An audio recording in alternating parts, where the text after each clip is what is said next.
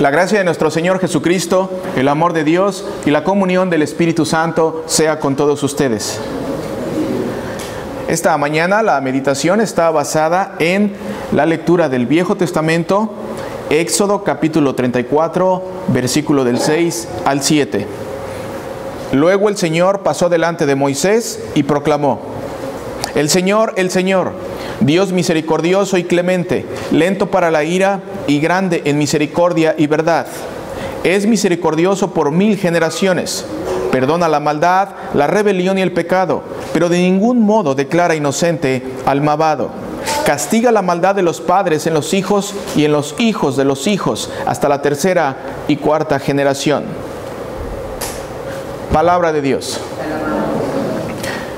Queridos hermanos, esta es una lectura muy importante, una lectura donde podemos eh, ver una declaración de Dios para nuestras vidas, una lectura donde es eh, importante y te invito a que pongas atención en esta pequeña meditación para que veamos cómo hoy día esta palabra sigue reflejando la realidad de nuestras vidas. Aquí el Señor tiene un encuentro con Moisés. Todos sabemos que Moisés es aquel en el cual Dios eh, le dio los diez mandamientos para que los enseñara al pueblo. ¿Para quiénes son los diez mandamientos? Para ti y para mí. Para todos aquellos que el Señor ha llamado a través de su palabra. Pero es importante notar que en esta lectura eh, el Señor, o sea, Dios, habla de generaciones de creyentes.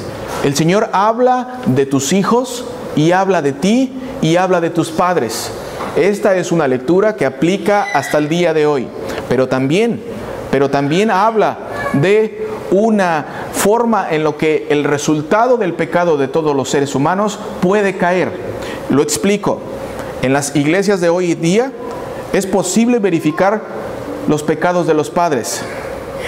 Es posible verificar. Y cuando digo es posible verificar los pecados de los padres, es en referencia a lo que dice la palabra de Dios. Mira, voy a volver a leer. Dios misericordioso y clemente, lento para la ira y grande en misericordia y verdad. Es misericordioso por mil generaciones, perdona la maldad, la rebelión y el pecado, pero de ningún modo declara inocente al malvado. Castiga la maldad de los padres en los hijos y en los hijos de los hijos hasta la tercera y cuarta generación. ¿Qué quiere decir esto? ¿De qué está hablando? Está hablando de idolatría. Esta lectura está en referencia al primer mandamiento. Sí, Dios le da a Moisés los diez mandamientos, pero el primer mandamiento, si no lo entiendes, es difícil que puedas entender los demás o los nueve restantes. Es importante entender el eh, mandamiento número uno. Mira lo que dice ah, Éxodo 20 cuando Dios le está hablando a Moisés. Dios habló y dijo todas estas palabras. Yo soy el Señor tu Dios. Yo te saqué de la tierra de Egipto, donde vivías como esclavo. No tendrás dioses ajenos delante de mí. No te harás imagen ni semejanza alguna de lo que está arriba en el cielo, ni abajo en la tierra, ni en las aguas debajo de la tierra.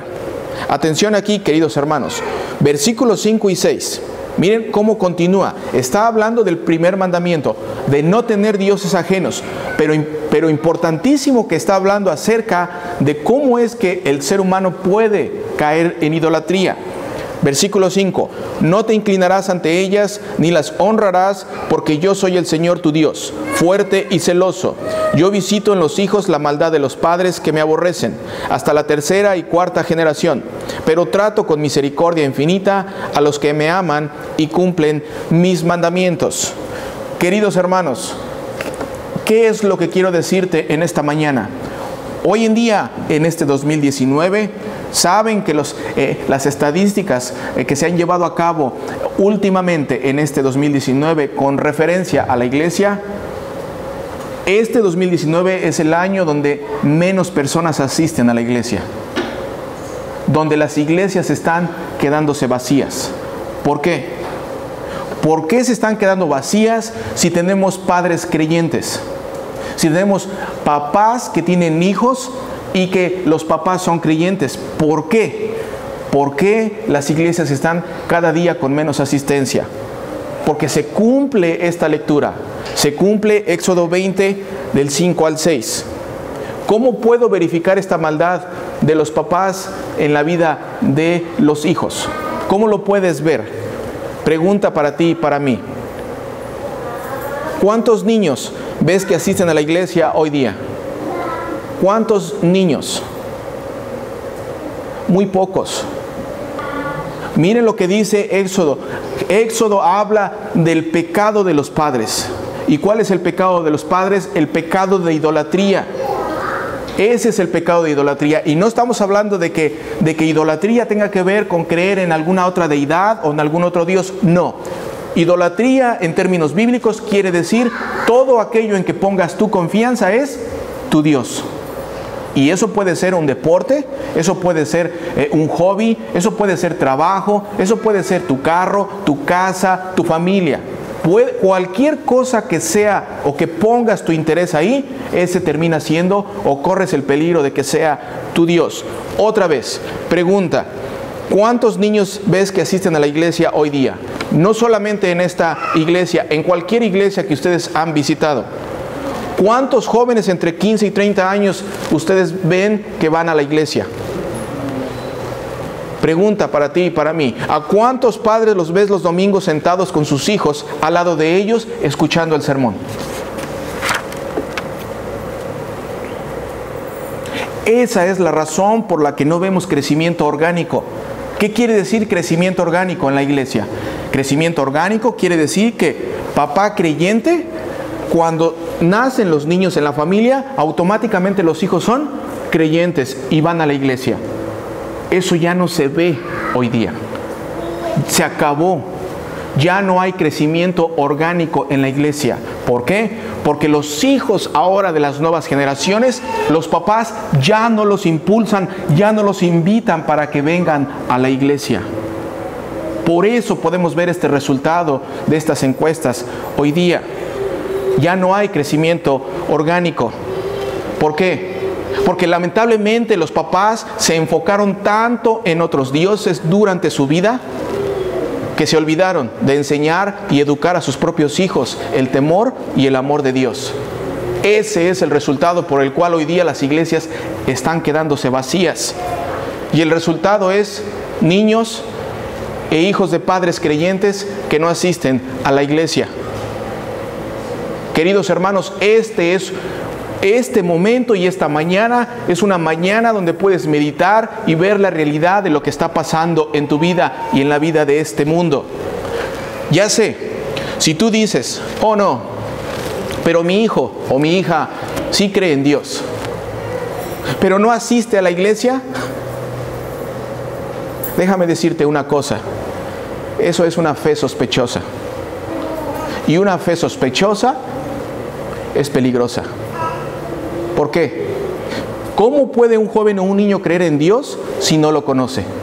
Si no sabe las promesas, si no sabe la razón por la cual Dios vino a este mundo y se hizo carne y fue a las aguas del bautismo y fue a la cruz.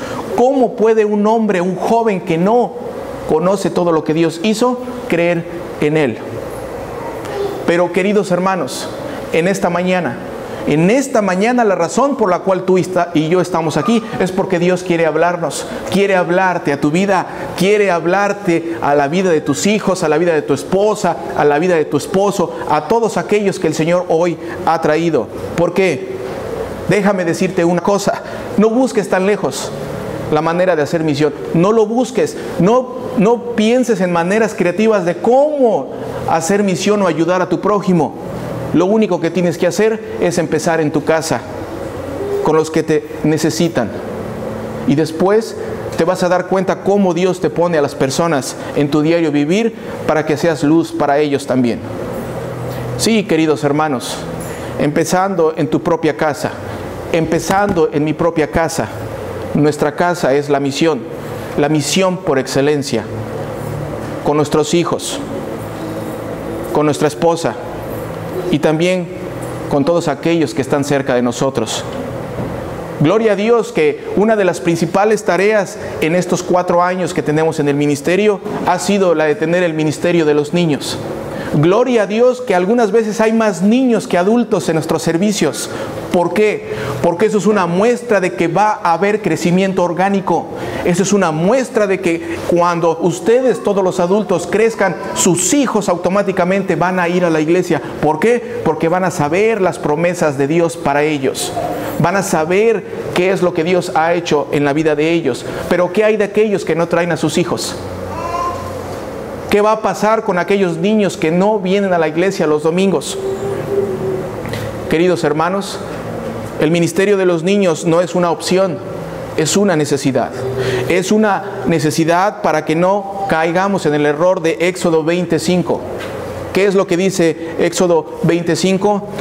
No te inclinarás ante ellas ni las honrarás porque yo soy el Señor tu Dios, fuerte y celoso.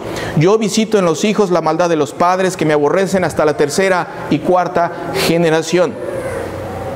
¿Por qué dice la palabra de Dios que visita la maldad de los hijos y de los padres que lo aborrecen. Porque si los papás no enseñan a sus hijos quién es su Salvador, si los papás no enseñan el temor y el amor de Dios, automáticamente estos hijos van a crecer expuestos a cualquier tipo de ataque del diablo y no van a saber cómo defenderse. Tercera y cuarta generación, ¿por qué? Porque si tú en este 2019 no enseñas a tus hijos el temor de Dios y el amor de Dios, esos hijos crees que cuando crezcan van a llevar a sus hijos a la iglesia? No. Si en este 2019 tú y yo no volteamos a ver y nos damos cuenta que tenemos un campo de misión, nuestros propios hijos, para que ellos sepan qué es lo que Dios ha hecho con ellos, nosotros podemos romper esa maldición generacional. Sí, ¿Cuál es la razón por la cual la palabra de Dios viene hoy a tu vida? Porque quiere que rompas esa maldición generacional. Tus hijos son hijos de Dios. Levante la mano cuántos de nosotros hemos bautizado a nuestros hijos. ¿Cuántos de nosotros hemos bautizado a nuestros hijos? ¿Sabes todos los beneficios que hay en el bautismo? ¿Sabes que hoy día hay jóvenes, 15, 20, 30 años, que se sienten solos? y que sufren de depresión. Cuando en el bautismo, cuando tú llevaste a tus hijos y escuchaste las palabras que decían, yo te bautizo en el nombre del Padre y del Hijo y del Espíritu Santo, en ese momento todos los beneficios del bautismo estaba recibiendo tu hijo de parte de Dios. Y uno de los cinco beneficios que tu hijo ha recibido o tu hija que se siente solo o que está triste o que tiene depresión es, Dios dijo, nunca te abandonaré siempre voy a estar contigo. Si ese hijo o esa persona hoy día no conoce esa promesa, es como tener un eh, baúl lleno de riquezas cerrado y muriéndose de hambre porque no tiene para comer. Dios nos ha dado promesas en su palabra. Dios nos ha dicho tantas bendiciones que hay en el bautismo que hoy fuimos testigos. Nuestros hijos han sido bautizados. ¿Cómo van a saber todos los beneficios del bautismo? Si no vienen a escuchar lo que Dios tiene para ellos. ¿Cómo es que se repite eso? Y esa tercera y esa cuarta generación continúa siendo no creyentes. ¿Por qué? Porque el trabajo y el papel de papás no se ha llevado a cabo bien. Tenemos otros dioses, dioses ficticios. No nos queremos parar el domingo para venir a la iglesia. Tenemos algo más importante que hacer. Pero eso, dice Éxodo 20, tiene repercusiones, queridos hermanos. Pero hoy la palabra de Dios por eso nos ha hablado. Hoy la palabra de Dios nos habla para que esa maldición generacional se rompa en tu vida. Eso no va a continuar en ti. Eso no va a continuar en ti. Eso hoy puede romperse. ¿Por qué? Porque la palabra de Dios cada vez que habla nos habla para edificarnos, para darnos cuenta, para liberarnos y reconocer reconocer lo mal que estamos haciendo, pero también la oportunidad que nos da para saber ahora cómo podemos dirigirnos. Eso es de lo que habla Éxodo en esta mañana, queridos hermanos. Mira lo que dice Deuteronomio capítulo 5 del 9 al 10. No te postrarás ante ellas, ni les rendirás culto, porque yo, el Señor tu Dios, soy un Dios celoso que castigo la maldad de los padres que me aborrecen en sus hijos, nietos y bisnietos. Pero con los que me aman y cumplen mis mandamientos, soy misericordioso por mil generaciones. ¿Por qué, ¿Por qué la palabra de Dios nos dice que Él es misericordioso con los que le aman y cumplen sus mandamientos? Porque si tú amas a Dios y si sabes que Dios es tu Salvador, le enseñas a tus hijos eso. Y la bendición que Dios da a tu vida se la da a sus hijos y sus hijos a sus hijos y sus hijos a sus hijos y sus hijos a sus hijos. Y así terminamos generación tras generación tras generación llena de bendición. ¿Por qué? Porque la palabra nunca se aparta de las generaciones de hijos. ¿Qué hay de ti?